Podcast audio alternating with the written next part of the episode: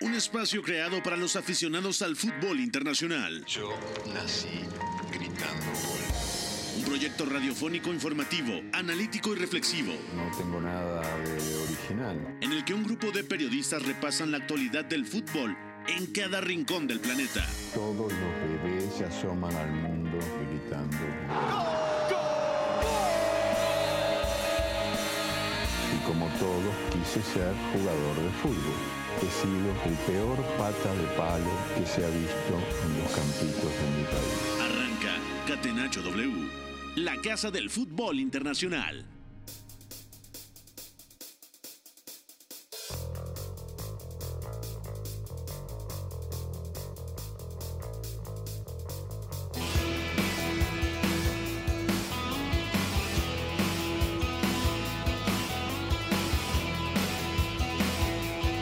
Tal? ¿Cómo están? Bienvenidos a Catenacho W, Catenacho de jueves 27 de abril del 2023. Soy Pepe del Bosque y platicaremos todo lo sucedido el día de hoy en la Premier League, también actividad en la Liga Española y por supuesto la otra semifinal, entendiendo que ayer el Inter selló su pase a la gran final de la Copa Italia. Hoy la Fiorentina con ese empate sin goles contra el Cremonese ha certificado que también será finalista. Linda final en la Copa Italia y todo esto lo platicaremos en compañía de Oscar Mendoza. ¿Cómo estás, Oscar? ¿Todo bien? Todo bien, Pepe, un saludo para ti, para todos los compañeros, la gente que nos escucha. Bueno, un día clave sobre todo en eh, la zona de descenso de la Premier League porque el Everton se hunde y el Bournemouth prácticamente está afianzando poco a poco su permanencia en la Premier League, una victoria de mucho prestigio en St. Mary's y luego también el tema del Sevilla que con Mendilibar continúa con una inercia muy positiva. Todo eso y más hoy en el programa. De acuerdo, el Bournemouth, desde mi punto de vista, era uno de los principales candidatos a descender, pero Sí. hoy ha sacado un triunfo fundamental de visitante ante el último clasificado, el Southampton, que venía de empatar a tres goles con el Arsenal en Londres. Bueno, hoy ha caído el equipo de St. Mary como local 1-0 contra el Bournemouth. Ya profundizaremos de esa importante victoria. Anotación de Tavernier. Eh, también está Memo Navarro hoy con nosotros. Memo ya recuperado, ya al 100. ¿Qué tal, Pepe? Sí, ya al 100 después de el ajetreo que nos trajo la boda de un buen amigo, no voy a comentar de quién, pero teníamos que estar acá porque este Tottenham United eh, tenía muchas cosas y no tanto eh, en cuanto a buen fútbol, porque creo que hubo muchos errores, pero al final los Spurs se jugaban su última bala para intentar eh, conseguir puestos de Champions League, considerando que tienen dos partidos más que, que el United y que también ya le saca un buen margen el Newcastle. Creo que hoy se pierden una gran oportunidad, pero por lo menos se mantienen en la lucha por la Europa League, que tampoco va a ser fácil porque después se van a enfrentar a Liverpool y al Aston Villa, que son los equipos eh, justamente atrás de ellos. Claro, la situación del Tottenham es delicada. 33 partidos jugados, tiene la misma cantidad de puntos que el Aston Villa, pero el Aston Villa en, en el arranque de curso estuvo peleando por el descenso, por eso llega a rescatar el barco una Emery. Y el Liverpool tiene un partido menos, tanto como tiene un partido menos que el Tottenham Y que el Villa, sí. como el Aston Villa. Entonces, en caso de ganar, los de Jürgen Klopp llegarían a 56 y tendrían dos unidades más. Por eso es clave el partido del fin de semana. También está con nosotros Beto González. Beto, un fuerte abrazo. Victoria importante del Newcastle 4-1 en Goodison Park contra el Everton. No, no importa qué delantero ponga Eddie Howe, parece que todo le resulta, ¿no? Al estratega inglés. Hoy no juega Alexander Isaac, sí juega Callum Wilson y termina marcando doblete y además entra de cambio eh, Murphy, Jacob Murphy y marca el 4-1 definitivo. Correcto, abrazo para ti, Pepe, para todos, toda la gente que nos escucha. Parece que el Newcastle quiere, ya, ya se ve jugando Champions la próxima temporada y ya se ve abriendo la noche con música de Sam Fender, ¿no? Porque este equipo funciona muy bien y además es eso, lo, lo venimos comentando desde hace varias semanas que el Newcastle cobró su segundo aire en la temporada y parece que todos están muy enganchados, parece que todos están entrando muy pero muy bien, la dinámica del equipo a nivel individual de todos es muy positiva, ya lo estaremos platicando. Caso contrario al United, ¿no? Que otra vez Eric Ten Hag tiene que agitar, tiene que hacer cambios y el equipo se le desploma por completo, ¿no? Totalmente de acuerdo. Pero bueno, ya platicaremos también del empate a dos goles en Londres entre Tottenham y Manchester United. Saludo a nuestro productor, el señor Fonaldo, y también el jefe de la sala de controles y de máquinas de Catenacho W, el señor Mario López Moreno, mejor conocido en los bajos mundos de la estación como el gran McLovin. McLovin, mándeme por favor a la pregunta del día. La pregunta del día. Non poteva farlo venire dagli Stati Uniti senza farlo giocare. Catenacho W. Y la pregunta es abierta porque hay muchísima especulación en torno al próximo entrenador del Tottenham. Por eso le preguntamos a la gente quién es el estratega ideal para poder comandar esta nave, para poder regresar a la élite de la Liga Premier, para que este equipo busque competir por el título. ¿Quién es el técnico ideal, Memo, para ti? Arne Slot, Vincent Company, Mauricio Pochettino en un hipotético regreso, que se dice que está cerca del Chelsea, Luis Enrique. ¿Quién te gustaría ver en el Tottenham de cara a la próxima temporada? Bueno, yo creo que eh, es inevitable pensar en el regreso de un tipo como Mauricio Pochettino por todo lo que significó para los Spurs, eh, para, eh, por las instancias en las que pudo llevar al equipo.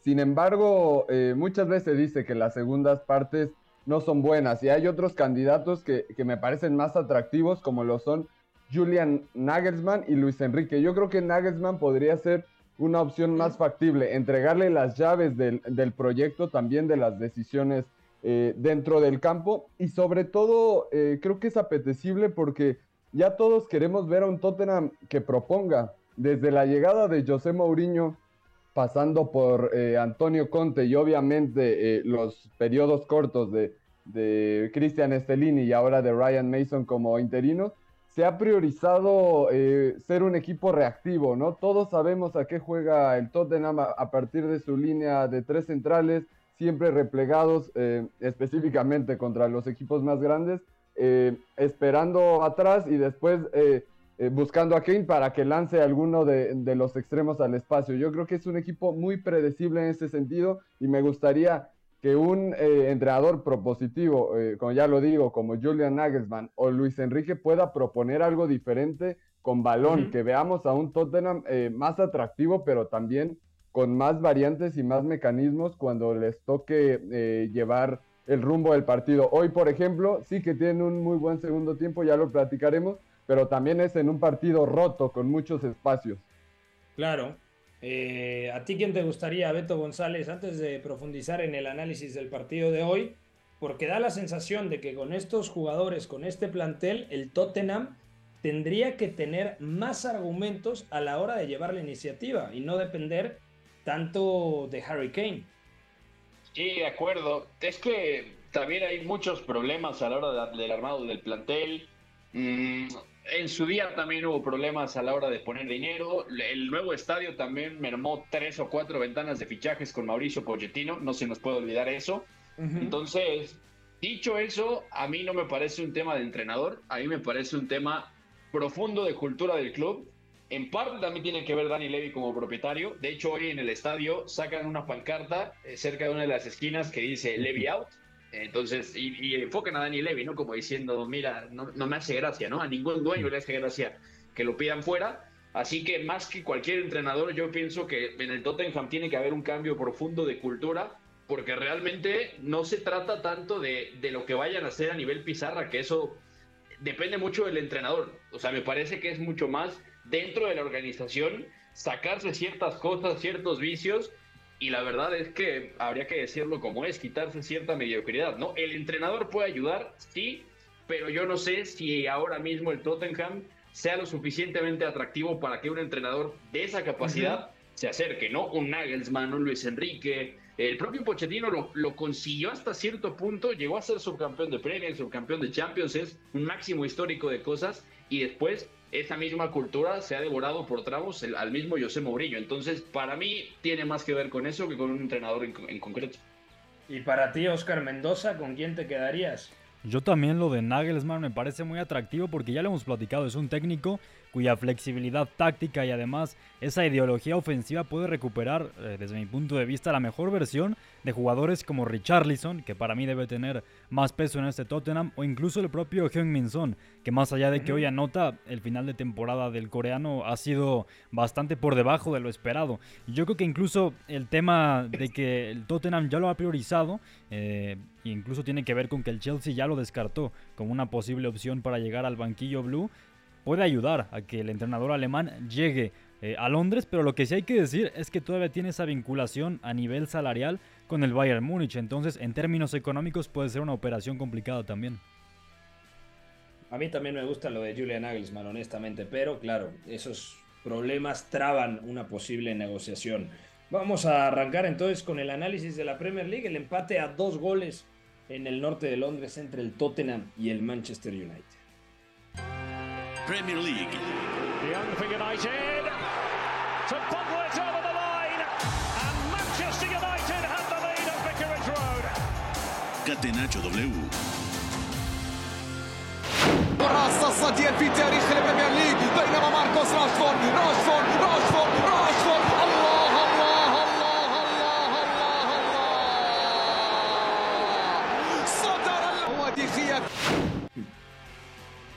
El Manchester United ha empatado a dos goles, ya lo comentábamos. Estuvo a nada de ganar el partido los dirigidos por Eric Ten Hag, pero empató Son al minuto 80. 2-0 se había ido al frente del conjunto Red Devil. Anotaciones de Sancho y de Marcus Rashford, que pese a que todavía no está físicamente al 100%, ayer leí un informe, bueno, sigue siendo de lo mejor del Manchester United. Y el Tottenham empató, primero fue Pedro Porro al minuto por ahí del minuto 60 y luego Son al 80, el 2 a 2 definitivo. Beto González, ¿qué le ha pasado al Manchester United para que le empate en un partido que lo estaba ganando al descanso dos goles a cero? agotamiento. Yo no encuentro otra explicación y no solo del once inicial, sino directamente de los futbolistas que entraron de cambio, porque el primer tiempo es bueno y sobre todo tiene un reto interesante, que es no sortear al Tottenham o no girarlo desde círculo central un poco más abajo, sino ya dentro del último tercio, porque el Tottenham perdía altura muy fácil y el United lo fue cocinando bastante bien, ¿no? Suma buenas cantidades de pases, eh, una defensa, un red defense, central otra vez. Sí, sí, sí, de acuerdo. O sea, movió bien la pelota lado a lado, juntó una buena cantidad de pases como para descansar con la pelota, la famosa rest defense, y volver a atacar. De hecho, hay una secuencia por ahí del minuto 22, 23, o sea, es casi un minuto de posesión que acaba en tiro de esquina, ¿no? Una, una jugada que pudo ser un poco más clara al final, pero realmente daba la sensación que el United lo podía controlar muy fácil. Luke Shaw, el central, jugó muy bien el primer tiempo. Yo insisto en que es una gran solución, es un gran parche, pero se puede volver un recurso ya más adelante en función de lo que vaya pasando. Y después de eso, o sea, es 2-0 al medio tiempo y me parece que regresando el, United se desconectó por completo, o sea, rompe el partido. En el primer tiempo ya había tenido algunas pérdidas arriba que se tradujeron un poco en correr hacia atrás de más, ¿no? O sea, pequeños pases que salen mal, controles que no estaban bien, Casemiro no estuvo bien con la pelota hoy. O sea, eso ayudó mucho a que el Tottenham pudiera correr y tuviera un par de ocasiones más o menos claras, ¿no? Pero en el segundo tiempo esto se fue para arriba, el, el partido se rompió por completo. Llega un punto donde el United incluso con los 11 que empezaron, no podía juntar ni cinco pases. Cuando empezaron los, los cambios, o sea, no, no, llegaban a tres pases y ahí me parece que se rompe todo, ¿no? Mucho espacio entre líneas, mucho espacio también a espalda de los laterales y bueno, con eso Harry Kane es feliz. Pedro Porro hace un golazo. Y todavía Bruno Fernández se pierde una clara que pudo haber sido el tercero, estando 2 a 1, solo, casi solo frente a Ferris Forster, ¿no? Entonces se le va de las manos el partido por completo al Manchester United cuando lo tenía controlado. Porque el primer tiempo, Memo, a mí me parece que juega bien el Manchester United. Ya decía Beto lo de Luke Shaw. A mí también me parece que la primera parte, los primeros 45 minutos del media punta portugués son bastante oh, positivos. Eh, incluso diría el, que más me gustó del Manchester United junto con Rashford y con Luke Shaw, pero luego en el segundo tiempo tampoco tienen el, el impacto deseado, me imagino, el ingreso de Fred, eh, también por ahí el minuto 70 entra Weghorst, pero mm, se le escapa un resultado que podía ser fundamental para ya no preocuparse tanto por la Premier, ¿no? Sí, de acuerdo. En primer lugar, destacar lo de Bruno Fernández. El lunes tenía una bota protectora en el tobillo y, estaba en muletas. Me parece un fenómeno eh, físicamente hablando, porque en toda su carrera, es un dato que, que muchos quizás no conocían, pero en toda su carrera no se ha perdido un solo partido por lesión. Los únicos dos partidos que se ha perdido eh, fuera de alguna suspensión ha sido por enfermedad, por una por una gripa, así que el hecho de que estuviera jugando y a este nivel es eh, sinceramente impresionante. También obviamente lo de Luke Shaw eh, como central creo que fue muy destacado en el primer tiempo, aunque me parece eh, ligeramente engañoso la actuación de, de, los Red Devils en la primera mitad, porque sí, tenían más control, tenían más ocasiones, creo que lograban generar superioridad en el último tercio y tener algunas transiciones muy efectivas, como en el segundo gol de Marcus Rashford eh, con un lanzamiento rápido de Fernández, pero también concedieron ocasiones clarísimas. Justo la jugada antes eh, de ese gol de Rashford con, eh, con el que amplían la ventaja, Perisic, mi amigo Perisic se pierde un mano a mano contra De Gea, pero un mano a mano franco totalmente por la, por la banda izquierda. Así que creo que el United ya empezaba a dejar ahí algunos, algunas señales de que no estaba eh, tan bien parado y luego lo del segundo tiempo creo que es una mezcla. Eh, en primer lugar, lo, de, lo del Tottenham, que se estaba peleando su última carta para, para pelear eh, su puesto en competiciones europeas. Y también el Manchester United, que además del desgaste físico que ya hemos comentado en todas estas semanas por todos los partidos que han tenido que enfrentar, también yo creo que a este equipo de Ten Hag le falta una cosa, y eso es control. Eh, desde De Gea, que le cuesta mucho salir desde el fondo cuando hay eh, cierta presión, como el medio campo. Eh, es bueno muchas veces tener el recurso de Fred, de Savitzer, de McTominay, para cuando el partido se pone así poder apretar y, ganar energía y segundas jugadas, pero también muchas veces necesitas poner el balón un poco a ras de césped y darle tranquilidad al equipo. Con la salida de Christian Eriksen eso lo perdió totalmente el cuadro de Ten Hag. Eh, y después, bueno, entra en una vorágine similar al a aquel partido contra el Sevilla, ¿no? Donde, donde ya no hilan pases, donde no hay secuencias y que tampoco salen bien los cambios. Otra vez eh, Tyrell Malasia entra más desenchufado que nada, como en aquel partido justamente en Old Trafford contra, contra el Sevilla. Yo creo que hay cosas eh, que nos indica más o menos por dónde tiene que reconstruir o seguir reconstruyendo la plantilla Ten Hag, porque sí que le hace falta gente que con balón le imprima un poco de calma en estos momentos al equipo. Y sobre todo rodaje, o sea, yo creo que Malasia es la primera temporada que está jugando en la élite. A ver, viene eh, de jugar en la Eredivisie y no es lo mismo, es un salto competitivo jugar en, en la Premier League muy notable, por lo tanto creo que también hay que darle tiempo a ciertas piezas. No sé si tuviste la oportunidad de ver el partido, Oscar, pero bueno, el Tottenham de estar 2-0 abajo como local, al final termina rescatando un punto, que con ese punto al menos lo tiene ahí en la quinta posición.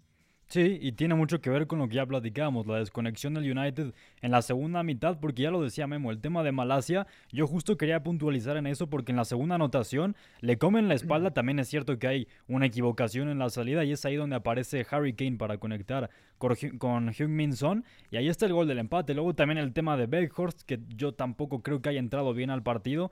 Creo que se junta mucho esto de perder eh, la ventaja en el United con factores individuales. También tendrán que ver, como ya lo decía Beto, con el desgaste quizá de la plantilla. Y en clave Tottenham también en la primera mitad. Eh, resaltar que además de lo de Harry Kane, que sigue siendo un futbolista que tira del carro constantemente, el tema de cómo ataca el Tottenham con los eh, carrileros también es algo importante. Es una de sus principales vías ofensivas, las internadas de ambos carrileros, tanto de Pedro Porro como de Perisic, que también hay que decirlo, el croata tuvo una ocasión bastante clara antes del gol de Rashford, si no mal recuerdo, que es cuando viene la transición. Y también salva una en la línea, ¿eh? antes de eso. Sí, entonces muy importante Perisic, que no solamente ha jugado como carrilero, también el otro día jugó como lateral, ya se está habituando mucho a jugar sobre todo con labores defensivas, pero cuando ataca, por supuesto, tiene una gran capacidad para atacar a campo abierto. Y, hay, un, hay un ajuste táctico, Pepe, amigos, eh, que hace Ryan Mason cuando más está apretando el equipo en la segunda mitad, que es darle cierta libertad a Eric Dyer para que pueda eh, pasar de ser un líbero a, a medio centro, ganar algo de altura, Tiene una porque clara, ya ¿eh? estaba... Sí.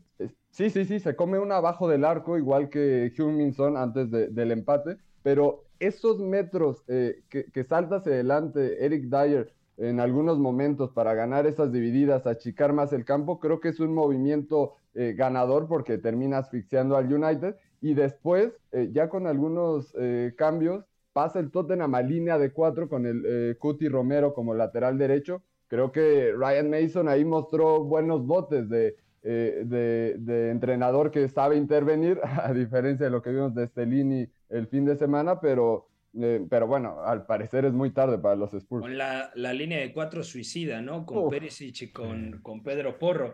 Una, una Sí, pregunta claro. antes de ir a la pausa para que la piensen. Si el Tottenham pudiera retener a este plantel, pero solo pudiese reforzar una sola posición, ¿cuál sería y por qué? ¿Quién se anima? Uh, Mm, qué buena Está- pregunta. Está brava.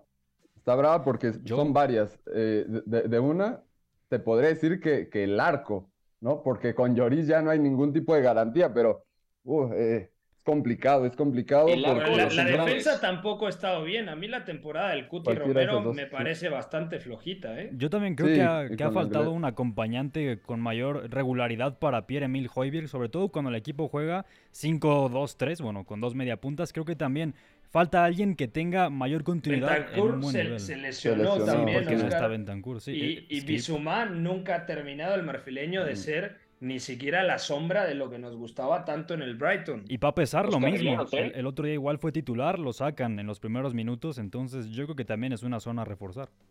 ¿Cómo, Beto?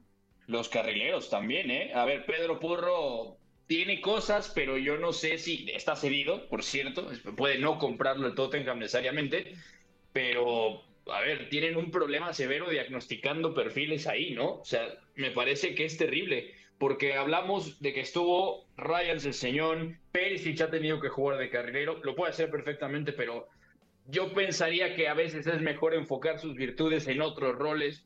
Sí. Y luego está Emerson Royal, lo de Matt Doherty salió terrible. De Jet Spence, que lo Claro. trajeron del, del Nottingham Forest, hicieron un drama en el Forest, no jugó casi nada con Antonio Es más, Conte. compraron No, no. ahora a, a Destiny Udoji del Udinese y lo tienen cedido ahí. O sea, va a volver y va a ser otra opción. Son demasiadas Es- opciones que me parece como la situación en el medio campo. eh, que sí, tienen a, a Skip, a Hoiber, a Betan- Bentancur, eh, tienen por ahí a Pape Sar, pero parece que ninguno es de un nivel sobresaliente, sa- salvo Hoiber Ujú. en ese puesto. Como que todos tienen un nivel similar, pero tampoco para, para competir por más. Aunque esa dupla Skip, eh, Pape Sar hicieron muy buen partido en la ida de, de octavos de final de Champions League contra el Milan. La verdad es que, que dieron un salto de calidad ahí. Pero, pero sí, parece para, para el nivel de la Premier un poco mediocre ese nivel. De acuerdo. Y como dice un buen amigo, lo mejor que tiene Pedro Porro es el apellido. Y no lo dudo. bueno, vamos a una pausa. Al regresar hablamos de la victoria del Newcastle en Goodison Park. 4-1 le ha pegado al Everton y se afianza en la tercera posición. Puestos de Champions para el equipo de eh, Eddie Howe. Regresamos después del corte. Volvemos. Lo que para mí es el fútbol. Éramos todos muy amigos, nos gustaba jugar juntos, la pasábamos bien reunidos, intentábamos hacerlo lo mejor posible, atacar mucho y luego recuperarla con la ilusión de volver a atacar. Hasta el Choco Bonito supo rendirse ante la estrategia invencible. Catenacho W, la casa del fútbol internacional. Estamos de vuelta en Catenacho W, Memo Navarro, Beto González, Informe Mendoza y Pepe del Bosque, platicando lo más destacado del fútbol internacional en este jueves 27 de abril del 2023. Ya hablamos del empate a dos goles entre Tottenham y Manchester United y ahora tenemos que hablar, Memo Navarro, sí o sí, de una nueva victoria del Newcastle. Viene de ganar 6 a 1 al Tottenham el pasado fin de semana y hoy marca cuatro goles en su visita a Liverpool, al campo del Everton, a Goodison Park y de nueva cuenta es un equipo que sabe marcar goles, eh, es contundente. Callum Wilson responde cuando le toca ser titular, también cuando entra de cambio. Hoy le da la confianza al paraguayo Miguel Almirón. Eh, yo creo que no está al 100% Miguel Almirón todavía. está alejado de la mejor versión que mostró hace un par de meses, pero Jacob Murphy entra y también marca gol. O sea, el Newcastle realmente ya lo podemos decir como es desde hace varias jornadas. Es un auténtico equipazo y merecidamente la próxima temporada seguramente va a jugar Champions. Sí, es un equipo que en todas sus líneas eh, está muy sólido, empezando por, eh, por la defensa con Botman, con Shar, que yo no me decido cuál ha sido mejor esta temporada. Los dos me parecen fantásticos y candidatos para estar eh, en, los mejores de, esta, de esta Premier League. Kieran Trippier como lateral derecho creo que también ha sido sensacional. Y luego lo del medio campo, ¿no? Que, que ya ha sido muy comentado. Bruno Guimaraes ha sido el que eh, ha tomado el liderazgo en ese rol de medio centro. Un medio centro que hace de todo, además. No solo está ahí posicionalmente robando balones, sino que se despliega, sabe asociarse, sabe ganar metros.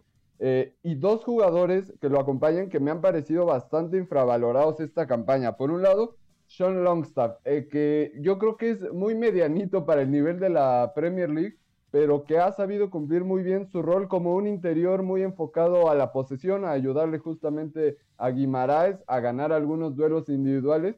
Y por otro lado, Joe Willock, que siempre hemos sabido desde que surgió eh, de la Academia del Arsenal, que es más un llegador, creo que ha sabido cumplir muy bien ese rol, pero también eh, ha agregado a su repertorio eh, un buen rango de pase, ese último gesto eh, para muestra también ese, ese pase que le puso Alexander Isaac en el partido contra el Tottenham, un servicio de 30 metros eh, con, con, el borde externo eh, del pie derecho fue sensacional. Creo que ahí se cimienta mucho de lo que es este Newcastle, que ya con 62 puntos está prácticamente amarrando su sitio en la Champions League. Vamos a ver cómo se refuerzan, porque eh, bueno, pues tienen bastante capital del cual eh, disponer, pero hemos visto que han ido de a poco, ¿no? Eh, fichando a piezas necesarias para lo que requiere Eddie Howe, así que tampoco esperemos grandes estrellas, pero sí perfiles que se ajusten a esta idea de juego. También Pepe. ¿Qué le queda al Newcastle Oscar? Rápidamente repaso el calendario, o sea, todos de Premier League, Southampton y Arsenal, ambos en St. James Park, visita Leeds United, recibe al Brighton eh, y por último, recibe a Leicester, es decir, cuatro de los últimos seis partidos, porque cierran Stamford Bridge contra el Chelsea, son en condición de local, Oscar.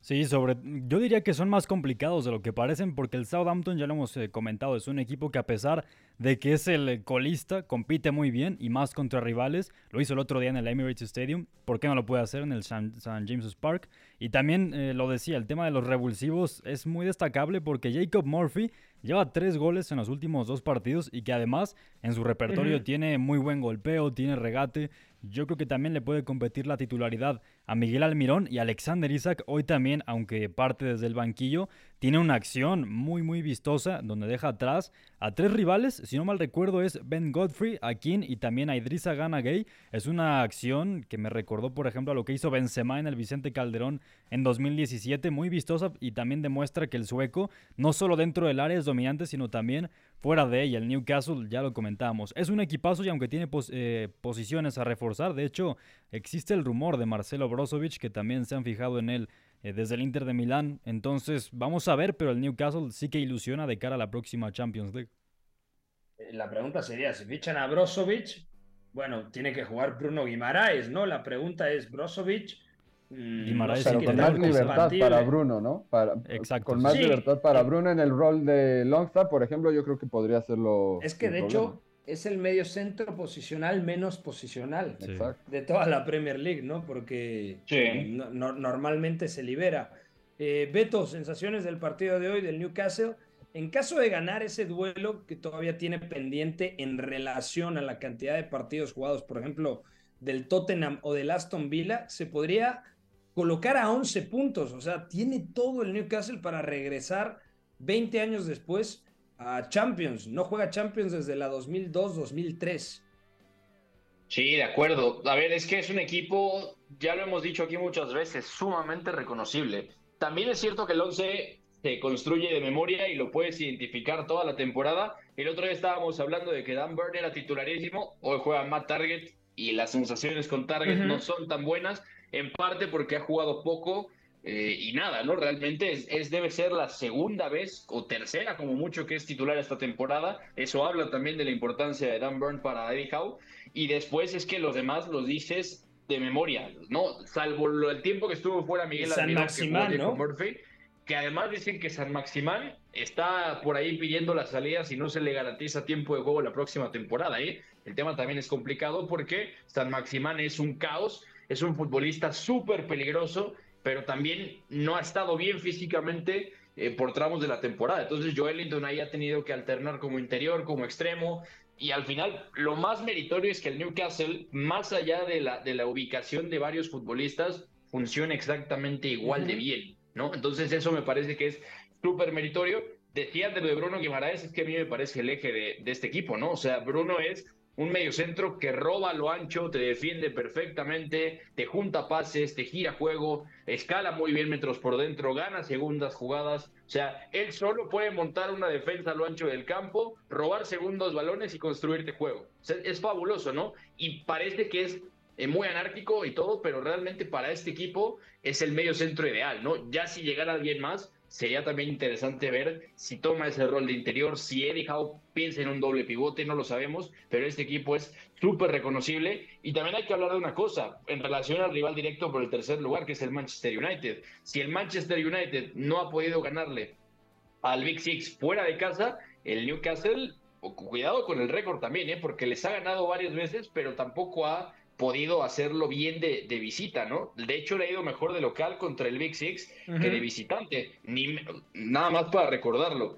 Eh, antes del Mundial le gana al Chelsea, golea al Tottenham ahora, también eh, le gana al Manchester United, pero saliendo, por ejemplo, de casa pierde contra el Manchester City, contra el Liverpool, ¿no? Son pequeñas cosas también que de camino, por ejemplo, a volver a jugar Champions, hay que hacer, ¿no? Volver a competir bien y luego también, bueno, esperar que el resultado se te dé. También fue a, a, al Tottenham Hotspur, Tottenham Hotspur Stadium y terminó ganando, ¿no? También empata a cero en Old Trafford. Es decir, el equipo en general, salvo esas derrotas contra City y Liverpool, ha competido muy bien contra los que ahora son sus rivales directos, ¿no? Cuando nadie esperaba que lo fueran.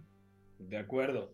Eh, dejamos aquí entonces el tema del fútbol inglés, viajamos a la Liga Española para hablar del partidazo entre Athletic Club de Bilbao y el Sevilla, que bueno, en el papel era un partidazo, aunque realmente hubieron poquitas ocasiones de gol. La Liga. Con el balón en bandeja de plata, gol. Marca el Atlético de Madrid, sociedad ilimitada. Catenacho W. Qui est averti, Lucas Ocampos face à Unai Simon. Lucas Ocampos, le pied droit, parfaitement ouvert.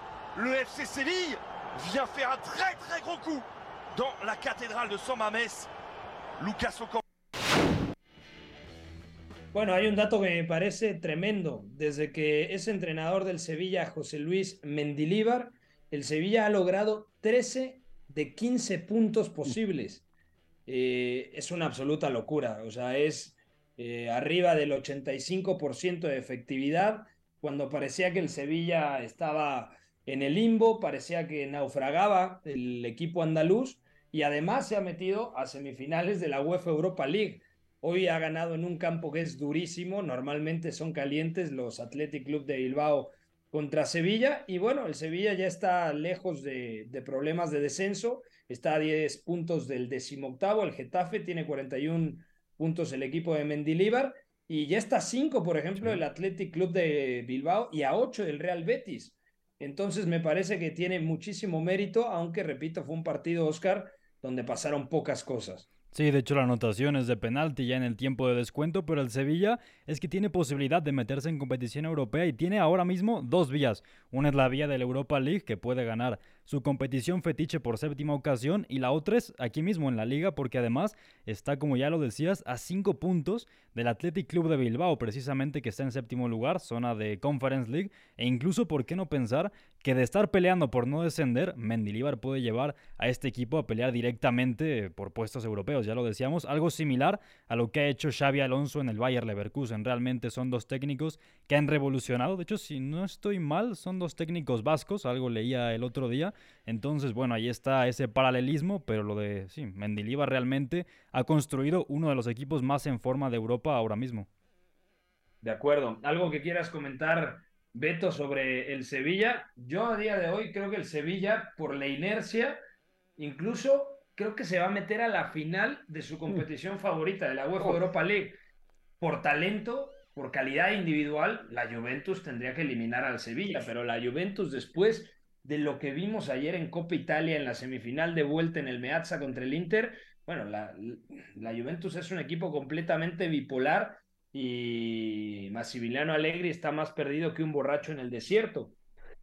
Qué gran analogía, ¿eh? Y mira que Massimiliano Allegri tiene clase, es elegante, pero lo de Mendilibar es muy bueno. Y sobre todo es muy bueno porque la plantilla tiene déficits bien marcados. Y lo hablamos desde que estaba Julen Lopetegui. Es una plantilla que Monchi construye ahí en, en muy buena medida y se habla mucho de, de, un rotundo, rotundo descalabro de planeación deportiva, algo que uh -huh. no venía pasando con Monchi. En la Roma no le fue bien, también hay que decirlo, pero en Sevilla había construido equipos ganadores, muy bien diseñados, y este Sevilla con cero, cero jugadores que vayan al pie, muchos que van, digo, perdón, al espacio, y muchos sí. que van al pie, es que es, es, muy difícil, ¿no? Y Mendilibar con planes de mínimos, partidos donde realmente el Sevilla es muy pragmático, tira mucho de Lucas Ocampos, que se ha vuelto importante otra vez en este equipo, pues es que lo, lo está recomponiendo el rumbo, ¿no? También está tirando mucho de Nemanja Gudeli como esa bisagra de, de, jugador, ¿no? Que un día lo ves doble pivote en el mismo partido, acompaña a Fernando y luego se vuelve central, hoy juega de central, por ejemplo. Fernando ha sido clave ahí... también, ¿no?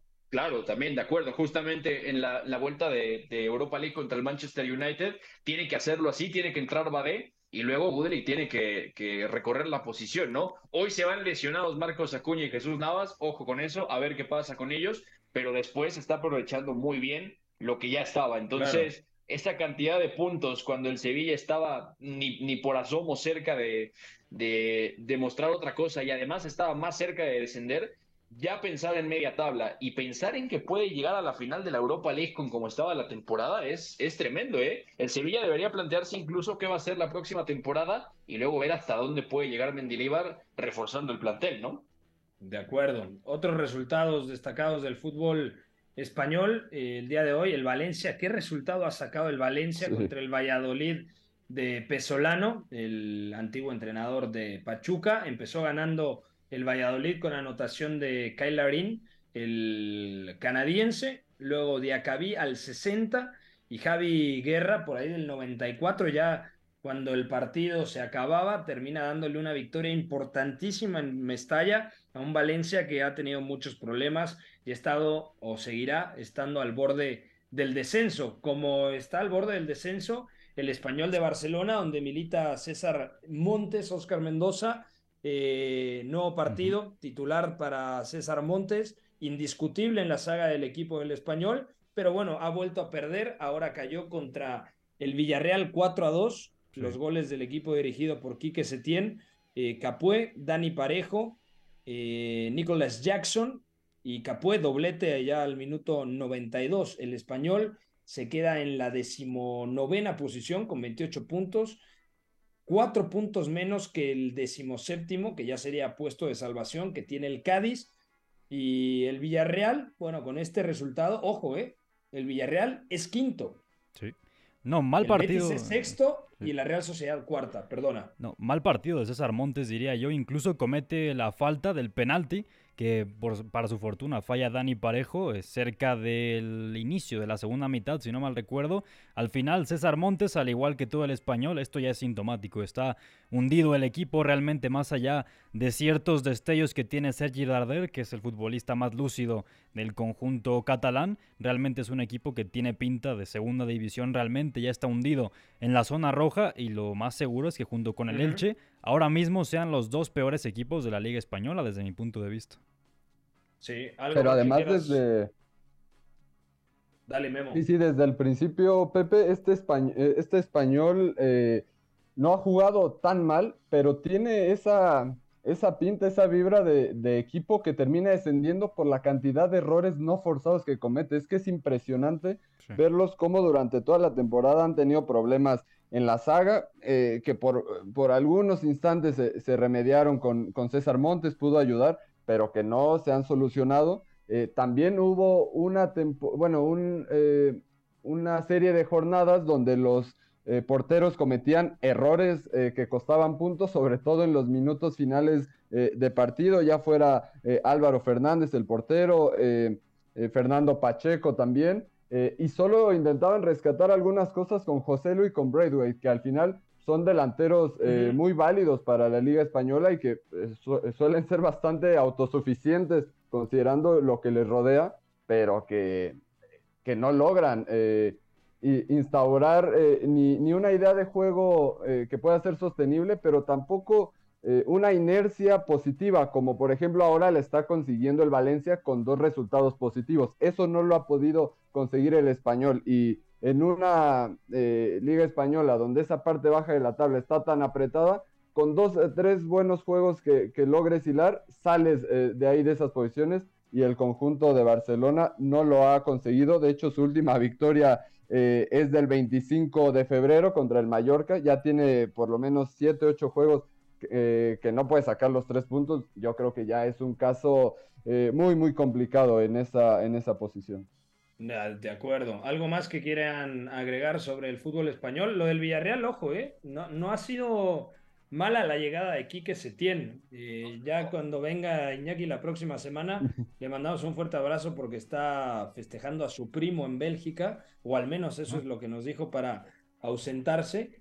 Eh, pero el Villarreal, es cierto, tuvo la derrota eh, contra Valladolid, luego contra el Sevilla, ahora le gana al español, pero antes le había ganado por ahí a la Real Sociedad, ganó en el Bernabéu, hay que recordar eso, previo a la semana de Champions, ganó en el Bernabéu y le había ganado también, hay otra victoria por ahí, en Pamplona a Osasuna y además, si no mal recuerdo, 3 o 4-0. Entonces, bueno, yo creo que ha sido positivo lo de Quique Setién, recordando que tuvo que entrar como bombero después de que Unai Emery hizo las maletas y se fue al Aston Villa, ¿no?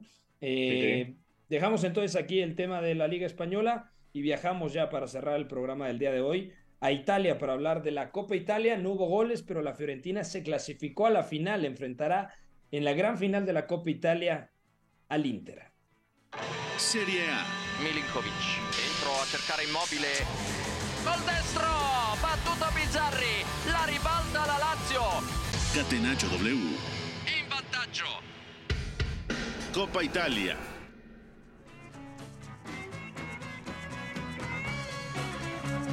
Bueno, y en la Copa Italia, sin goles, la Fiorentina, que también había arrancado mal la temporada, pero se metió en una muy buena racha. Y la Fiorentina, de momento, podemos decir que pues no parte como víctima, ni mucho menos para enfrentar al Inter de Milán en la gran final de, Copa Italia. De hecho, yo creo que la Fiorentina tiene muchísimo que decir.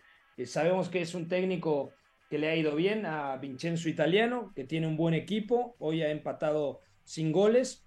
No ha jugado eh, Johan Vázquez, se quedó en el banquillo, si, si no mal recuerdo, por lo menos lo, que tenía visto Oscar, hasta el minuto 85 que vi el partido, no, no había tenido actividad el mexicano. Y bueno, la Fiorentina que se mete a su decimoprimera final de Copa Italia.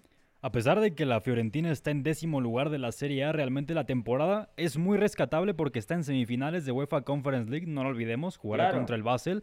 Y además ahora tiene esta final de Copa Italia frente al Inter de Milán, una Fiorentina que además, gran nivel de lateral izquierdo Cristiano Viraghi. Me sorprende mucho el rango de pase y el buen pie que tiene el lateral zurdo y realmente ya lo hemos hablado. El ataque con Artur Cabral también está eh, muy bien perfilado. en cuanto al Cremonese, ya decías lo de Johan Vázquez, eh, ya hila unos cuantos partidos sin ser titular y también tiene que ver con el nivel del georgiano Luka Lojosvili, que es compañero de Kvaratskhelia en la selección georgiana. Y ha pasado a línea de cuatro también. En línea de cinco jugaba casi siempre, hoy juega en línea de cuatro. Sí, incluso como lateral llegó a jugar Johan Vázquez. Hoy realmente no cuenta como titular, pero sí que tiene minutos principalmente en liga. De acuerdo. ¿Algo más que quieran agregar sobre la Copa Italia? Memo Navarro, Beto González, eh, sobre esta Fiorentina que a mí me parece, a ver, con los recursos con los que cuenta, compite bastante bien y de repente empiezas a analizar línea por línea, tiene futbolistas como, no sé, Viraggi, eh, como Saponara, como ya como Bonaventura, eh, Castrovilli, el checo, ¿cómo se llama? Barak, Barak. Barak. Eh, está Sofía Amrabat, en el medio centro que nos deslumbró en Qatar 2022. Y con está Nico González, está Jonathan Iconé, por supuesto, Ricardo Sotil, o sea, yo creo que Luka Jovic es un buen equipo, Artur Cabral también, otro de los atacantes. Le falta, claro, calidad para aspirar a puestos de Champions, por supuesto, pero bueno, la Fiorentina, yo creo que si se llega a meter a la final de Conference y ya jugando final de Copa Italia, podemos decir, más allá de que esté en la décima posición en Serie A y vaya a terminar en media tabla, que es un temporadón. Sí, y le viene bien a la Fiore pensar en competencia europea porque justo el proyecto se va a seguir nutriendo, ¿no? ¿No tiene la calidad para Champions? No. Eh, no ha tenido la dinámica, la inercia como para meterse ahí, pese a no tener la calidad tampoco, que ese es un problema, pero es otro de estos equipos que tú casi puedes hablar de memoria del once inicial y además tiene cosas muy reconocibles. Es cierto que a veces la Fiorentina es un equipo suicida, o sea, Vincenzo Italiano tiene cosas en varios partidos donde arriesga muchísimo, pero también el sistema de esta Fiorentina se basa en eso, ¿no? Un equipo que es a veces muy vertical, gana muchísimas segundas jugadas, también tiene en Artur Cabral un rematador tremendo, a veces juega más con media punta que interior, como Antonín Barak, por ejemplo, que hoy jugaron Cabral y Antonín Barak juntos, Mandrágora jugando en el lugar de Amrabat, y luego también laterales que son bastante buenos, ¿eh? A mí la pareja Viragui y Dodó me parece que es bastante buena para lo que pretende Vincenzo Italiano. También tiene buena pareja de extremos. O sea, en general la plantilla está muy bien hecha para la idea de Vincenzo Italiano. A partir de ahí, podría ser que en la final de Copa Italia se vea algo muy interesante, pero también la Fiore va a enfrentar un partido de estos que dices, ante la falta de calidad individual, el Inter con un error lo puede también sacar adelante el partido, ¿no? Pero sería muy lindo que la Fiore llegara a esa final de, de conference, también disputada eh, ahora la Copa Italia, que la pudiera ganar, imagínate, o sea, me parece que sería también ya un golpe de un proyecto que ha venido funcionando bastante bien en general. ¿Dónde es la final de Copa Italia? Estoy intentando revisarlo, porque si no mal recuerdo, la final de Copa Italia se iba a disputar en Florencia, entonces sería local, la Fiorentina, entonces ahí le daría, por supuesto, eh, mayor posibilidad al equipo de Vincenzo Italiano. Lo voy a revisar y lo platicamos mañana. en el eh, Olímpico de Roma será. Olímpico de Roma. Ah, vale. Bueno, eh, más cerca de, Florencia que de Milán. Eh, ya nos vamos a ir. Oscar, le mandamos saludos también a, a, la señora Dubi. Ah, sí, por supuesto que seguro nos está escuchando. Saludo para ella. Y bueno, mañana también nos escuchamos por acá con la ruta del fin de semana, por supuesto. Sí, también a mi padre que nos está escuchando. Un fuerte abrazo a Dubois y a mi hermano Santiago. Eh, Memo Navarro, un fuerte abrazo a toda tu familia que la has contagiado. Sí, Pepe, por acá esparcimos un poquito el virus, pero afortunadamente eh, todo bien. Y para hacer un último apunte en cuanto a la final de la, de la Copa Italia, sería muy atractivo que tanto Inter como Fiorentina, los dos llegaran a esta final también siendo finalistas eh, de Europa. Uno en Champions League otro en Conference League. La verdad es que sería algo muy curioso, prácticamente imposible eh, de ver en, una, liga de este tipo, pero que sería bastante atractivo porque los dos estarían jugando todo en ese final de temporada. Esa es una buena pregunta. ¿Cuándo fue la última vez que dos finalistas de una Copa Nacional, una Copa Doméstica, también estuvieron involucrados en una final continental? Seguramente por ahí cuando... Barça-Sevilla Sí, por ahí, eh, antes, eh, cuando los equipos ingleses, por ahí de 2006, 2009, que, eh, que siempre estaban en las, en las finales de, de Champions League, quizás por ahí. Puede ser. Bueno, ya nos vamos. Beto González, un fuerte abrazo. Fuerte abrazo, chicos. Nos escuchamos mañana con la ruta del fin de semana. Y una noticia que estaba lloviendo ahora. básicamente, esto le va a gustar a muchos citizens, pero Vincent Company eh, habiendo ganado la promoción a la Premier con el Burnley, se ha llevado el premio al entrenador de la temporada en la Championship, ¿eh? que no es poca cosa. De acuerdo. Eh, Memo Navarro, un fuerte abrazo. Fuerte abrazo, amigos. Saludos a todos. Oscar Mendoza, que le vaya bien, informe. Igualmente, Pepe, un saludo. Gracias a todos. Soy Pepe del Bosque. Mañana nos escuchamos con la previa del fin de semana. Ojo, eh, mañana hay partidos muy interesantes. Ya hay un Osasuna Real Sociedad partido clave para que la Real Sociedad se afiance en puestos de Champions, en la cuarta posición de la Liga Española, y también mañana juega el Borussia Dortmund. Al equipo de Edin, de Edin Terzic le quedan cinco finales. Bueno, mañana contra el Bochum juega una de ellas. Ya nos vamos. Gracias a todos. Que tengan una buena tarde. Bye bye. Hay una relación entre la práctica del cuerpo que se expresa en las manos y el cerebro, pero el fútbol ha suprimido esto. De modo que se trata fascinantemente de un ejercicio que nos devuelve en el tiempo a lo que fuimos en el origen, pero también una vez que nos aficionamos a este juego, nos regresa a la infancia, al niño que fuimos. Gracias por sintonizar Catenacho W. Entonces el fútbol es en ese sentido una maquinaria para regresar en el tiempo en un doble sentido. Por W Deportes, la frecuencia del fútbol internacional.